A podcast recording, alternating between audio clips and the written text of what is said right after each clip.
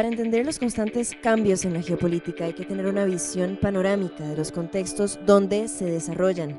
Política 101 es un podcast de Canal UCR sobre conflictos, alianzas, intereses, potencias, poderes contrapuestos y estados en crisis, democracias, monarquías, países y sus ciudadanos, comunidades, etnias, ideas, valores, política, internacional. Hola, espero que estén muy bien, listos y listas para aprender un poco más de un tema central en nuestra historia como latinoamericanos y latinoamericanas y como ciudadanos del mundo. Hoy venimos con un episodio crítico que se centrará en el colonialismo y en el imperialismo, su historia, la ideología preponderante de estas dinámicas de apropiación y de dominación y los legados de este sistema a nuestros días. Sabemos que el colonialismo tiene una historia que data desde los inicios del expansionismo de los territorios y sus imperios, por lo que estaríamos hablando horas de cómo se dio y cómo se cimentó este sistema en el mundo pero voy a tratar de abordarlo de la manera más breve posible, más clara posible. Y luego si quieren ahondar en estos temas también pueden preguntarme, podemos generar discusiones y así les puedo recomendar muchos, muchos insumos de lectura desde diferentes contextos, civilizaciones, perspectivas, paradigmas. Entonces, bueno, sin más, iniciemos entonces con un breve, brevísimo, brevísimo vistazo de la historia del colonialismo. Empecemos entonces con una reseña general a la que por supuesto le faltarán detalles y pormenores de cómo sucedió entonces la colonización. Y ojo que para hablar de la historia del dominio de unos pueblos sobre otros podríamos tomar meses o años incluso. Y es que el colonialismo tiene una historia sumamente antigua ya desde, digamos que desde la Grecia arcaica, el periodo antes de la Grecia clásica, se empezaron a establecer colonias tanto en el Mediterráneo como también alrededor del Mar Negro. La mm, noción de imperio se remonta entonces, según los y las historiadoras, al antiguo Egipto, cuando el Alto Egipto conquistó el Bajo Egipto unificando entonces a este país. Desde entonces se dan estas disputas y esto es como lo que se ha acordado entre historiadores y teóricos em, de hasta dónde datar, digamos, el imperialismo y el colonialismo. Pero por colonialismo aquí me voy a referir específicamente a los estados modernos, generalmente estados europeos o asiáticos también en varios casos que optan por establecerse en territorios lejanos o cimentar control político en esos territorios a veces que están distanciados por miles de kilómetros. Entonces, saltamos a los inicios del siglo XVI, a una historia con la que ya estamos sumamente familiarizados. Em, y bueno, cuando los avances tecnológicos en términos de navíos e instrumentos de navegación hicieron posible que un sinnúmero de barcos europeos navegaran hacia el otro lado del océano, muchísimo más lejos de donde nunca antes habían estado. Y bueno, con esto se identificaron entonces ventajas en términos de intercambios comerciales. Esos intercambios se fueron volviendo cada vez más, ¿cómo decirlo?, cada vez más problemáticos pero es que es importante recordar que el motivo central, el motivo principal era encontrar bienes y productos de lujo provenientes de Asia. Y es que siempre nos hablan de pimienta y otras especies, pero también había muchísimos otros productos que trataban de conseguir de Asia y que no eran fáciles de conseguir en Europa por el, el suelo, por la altura. Y mm, hasta ese punto esos productos debían estar o debían ser más bien transportados por tierra, pasando por diferentes territorios, cada uno Em, cada ciudad, cada capital agregándole impuestos y por lo tanto percibiendo ganancias que incrementaban el costo total de esos productos. La idea entonces de conseguir estos bienes por mar significaba eliminar a esos intermediarios, a esos middlemen, como le, como llaman, y entonces abaratar costos. Pero cada vez que se buscaban nuevas rutas para dirigirse a Asia, pues topaban con la suerte o con la desdicha para las personas, para las civilizaciones autóctonas, em, topaban con nuevas tierras y entonces así se encuentra, por ejemplo, a América, un descubrimiento que parecía revolucionario para esa época a pesar de que los vikingos ya habían estado en el continente, pero esa es quizás una historia para otro momento, fascinante por cierto, la historia de cómo los vikingos llegaron al continente americano.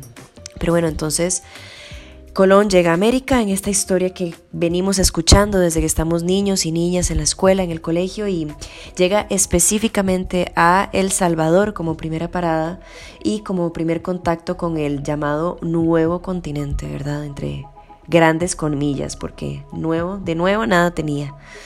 Y bueno, tras varias expediciones, los colonos básicamente descubren que América tiene el potencial no solo de ofrecerles recursos a corto plazo, sino también a largo plazo. Y entonces comienzan a asentarse, estableciendo control político y dominándoles desde lejos, desde Portugal, desde España, desde Inglaterra.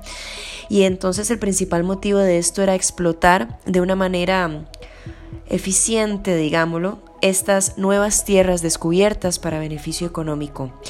En Sudamérica encontraron primordialmente plata y en Norteamérica encontraron el tabaco. Centroamérica fue entonces el campo que minaron de productos como oro y también diferentes vegetales y frutas exóticas para ellos que aprovecharon para extraer de manera ilimitada. Este periodo entonces y los siglos subsiguientes también fueron el inicio de la esclavitud en el modelo de intercambio transatlántico, en el que los europeos extraían, más bien secuestraban, raptaban, torturaban a hombres y mujeres de África para llevarles a América para continuar con el proceso de explotación de recursos naturales que se estaba llevando a cabo desde el encuentro de culturas, también. Comillas a eso, porque de encuentro pues la palabra encuentro nos remite a algo consensuado, a algo pacífico y no a lo que realmente fue, que fue la explotación de miles de personas por el transcurso de siglos.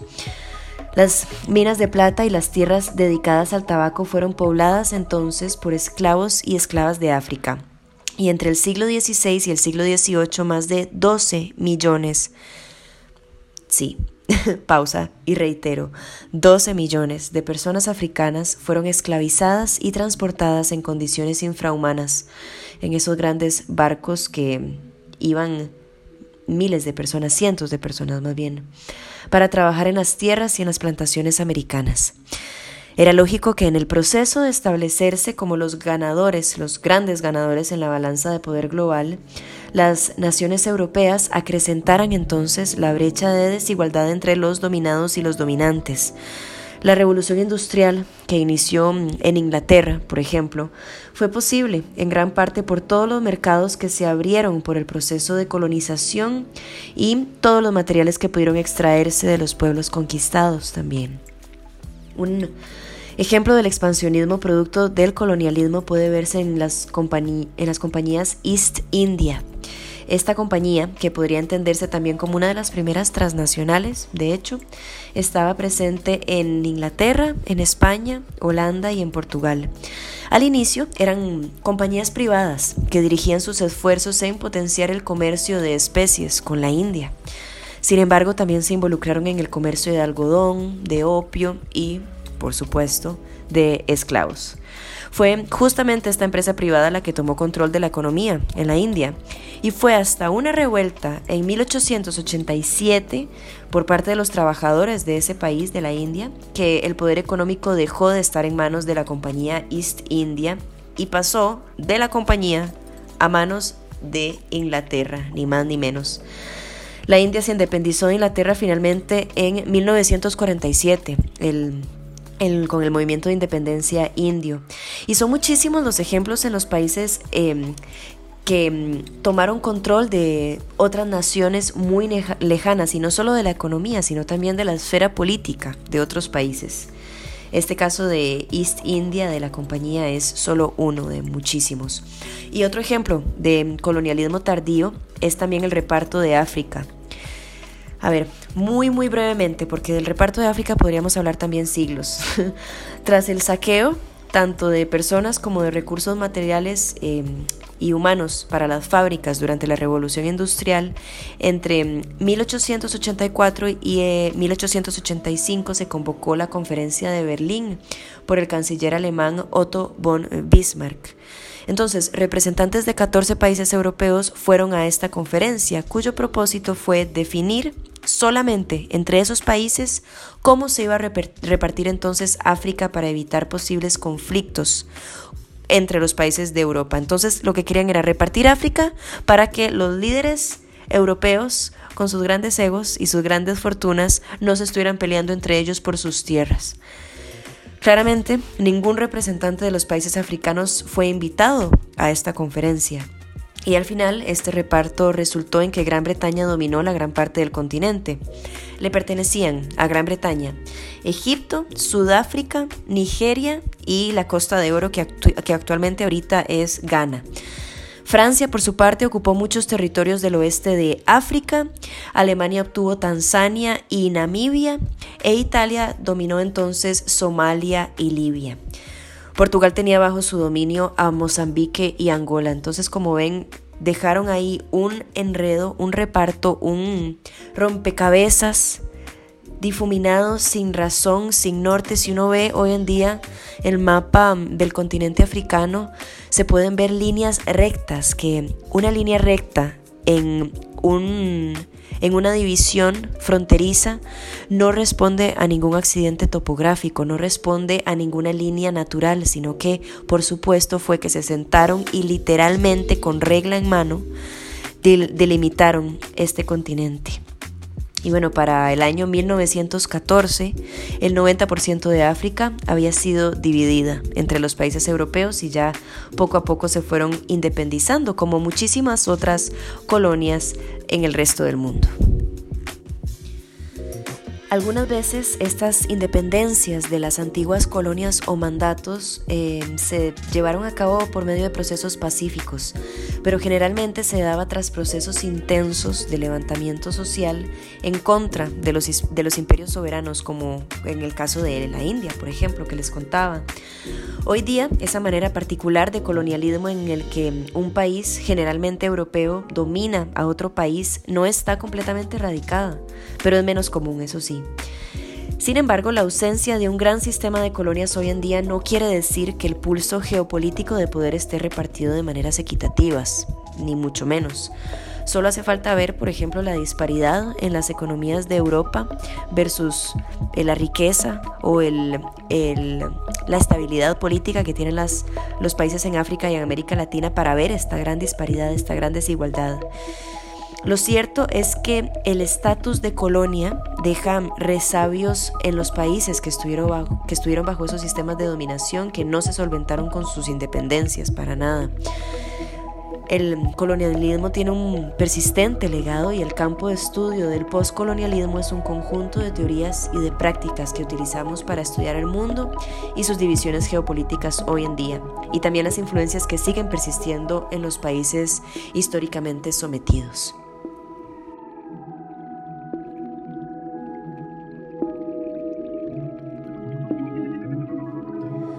Por el resto de este episodio me gustaría concentrarme no en el aspecto político ni en los sistemas políticos de la conquista o del colonialismo o el imperialismo, que son temas fascinantes, pero es que lo que, me quiero lo que quiero hacer es concentrarme en la ideología del colonialismo. Por dicha, en el episodio anterior tuvimos esa introducción al concepto de ideología porque van a ver lo importante que va a ser desmenuzar también esta noción en el contexto de la teoría colonial. Y es que esta teoría eh, se suscitó en contextos políticos y religiosos específicos en los que las nociones de ley natural estaban muy presentes. A ver, el concepto de ley natural que fue introducido de manera más influyente quizás, eh, diría yo, por Tomás de Aquino, que era un filósofo católico. Esta ley establecía que todos los seres humanos católicos, como creaciones de Dios, tienen ciertos derechos inherentes con los que se nacen.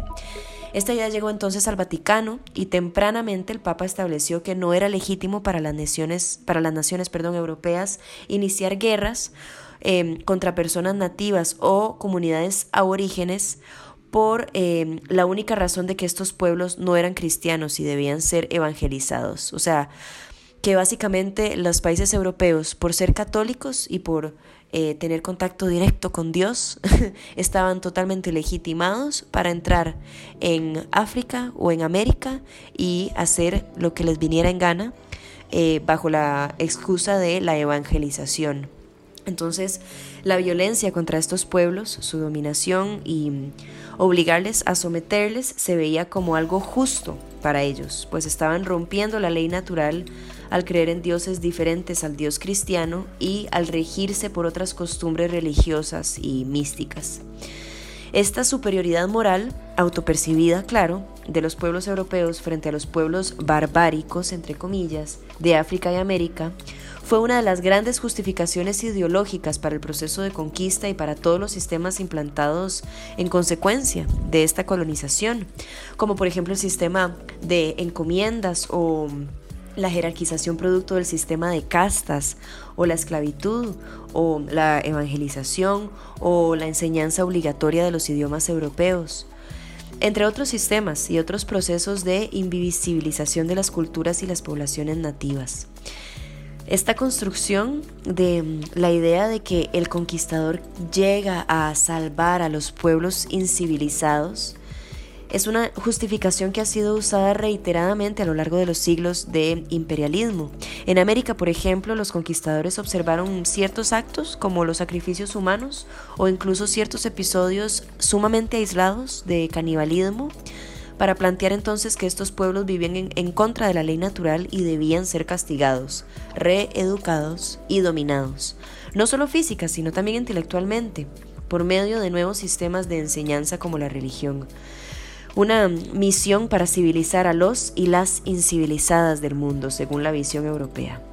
Y esta idea simplemente es una extensión de un concepto central en la ideología del colonialismo, que es que Europa, solo por el hecho de ser Europa, es superior intelectual, moral, política y culturalmente que los países conquistados, que mm, los países en vías de desarrollo.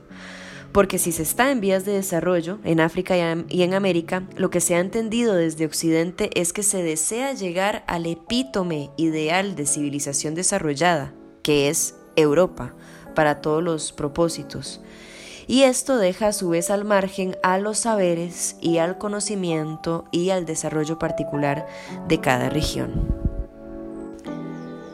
¿Cómo se percibe la colonialidad del poder al día de hoy? Bueno, los ecos del colonialismo pueden percibirse en la manera en que muchos gobiernos y sus dirigentes se refieren al intervencionismo militar casi como un deber moral de salvar o de civilizar a los pueblos. ¿Les suena conocido? Esa justificación de carácter civilizatorio del intervencionismo que ha servido desde hace siglos para justificar la intromisión de países poderosos en regiones con menos poder político y económico. El colonialismo permea hoy en día en las nociones sobre Occidente y sobre la occidentalización de la cultura. Podemos decir, por ejemplo, que las modas, la música, las artes, las tendencias, la literatura, los productos académicos y el lenguaje son consecuencia de la colonización cultural. Si no, estaríamos hablando nuestras lenguas autóctonas, aquí en Costa Rica incluso. Es una extensión de la idea del imperio sobre las colonias y la influencia global que pueden tener ciertos países poderosos en términos de poder suave y poder duro, volviendo también a esos conceptos que aprendimos en el primer episodio. Y bueno, los resabios de la colonización se ven incluso en países que siguen siendo colonias hoy en día después de siglos. Algunas colonias al día de hoy son la isla de Anguila, Bermuda, las Islas Caimán, Islas Turcos y Caicos, Isla Montserrat y las Islas, las islas perdón, Vírgenes Británicas. También Santa Elena, el territorio de Gibraltar y todas estas que mencioné son pertenecientes hoy en día al Reino Unido. Estados Unidos, por su parte, tiene como colonias a las Islas Vírgenes estadounidenses, a Guam y a Samoa, Samoa Americana. A Francia le pertenecen los, territorios de Nueva Caledonia y la Polinesia Francesa. El conjunto de islas Tokelau en Oceanía es colonia de Nueva Zelanda. Las Islas Malvinas son un archipiélago con una historia polémica, como sabemos. Hoy en día son consideradas como un territorio no autónomo cuya potencia administradora es el Reino Unido y cuya soberanía es reclamada por Argentina. Las huellas del colonialismo se perciben también en países que pareciera quieran, quieren volver a ser colonia, como los ciudadanos del Líbano y sus plegarias porque el presidente francés Macron los rescate de la crisis de legitimidad política en la que se encuentran. Recordemos que el Líbano, el Líbano perdón, fue colonia francesa de 1920 a 1946, pero hay quienes siguen viviendo en, ese aparenta, en esa aparente gloria del pasado. Una suerte de nostalgia de la colonialidad que no es única a ese país, sino también a muchos otros como una especie, diría yo, de, síndrome de Estocolmo, un anhelo por volver a los brazos del el captor de, del imperialismo, a fin de cuentas. Hemos visto un rápido repaso de la teoría y la ideología colonial en el mundo y un repaso breve también de su historia. Nos falta estudiar cómo ha afectado el colonialismo a nuestro continente y todas las teorías que han surgido desde nuestra propia región para luchar con el legado de la invisibilización cultural e histórica de los pueblos autóctonos. Pero por hoy lo dejamos hasta acá. Muchísimas gracias por escuchar, por ser parte de esta comunidad que poco a poco va creciendo y por compartir nuestros episodios con todas las personas a las que les pueda llamar la atención. Recuerden que es importantísimo que se genere discusión también, entonces si tienen alguna duda, algún comentario, no duden en enviarlo en esta publicación y cuéntenme también si les gusta estar escuchando música mientras les converso. Que esté muy bien y cuídense muchísimo. Un gran abrazo.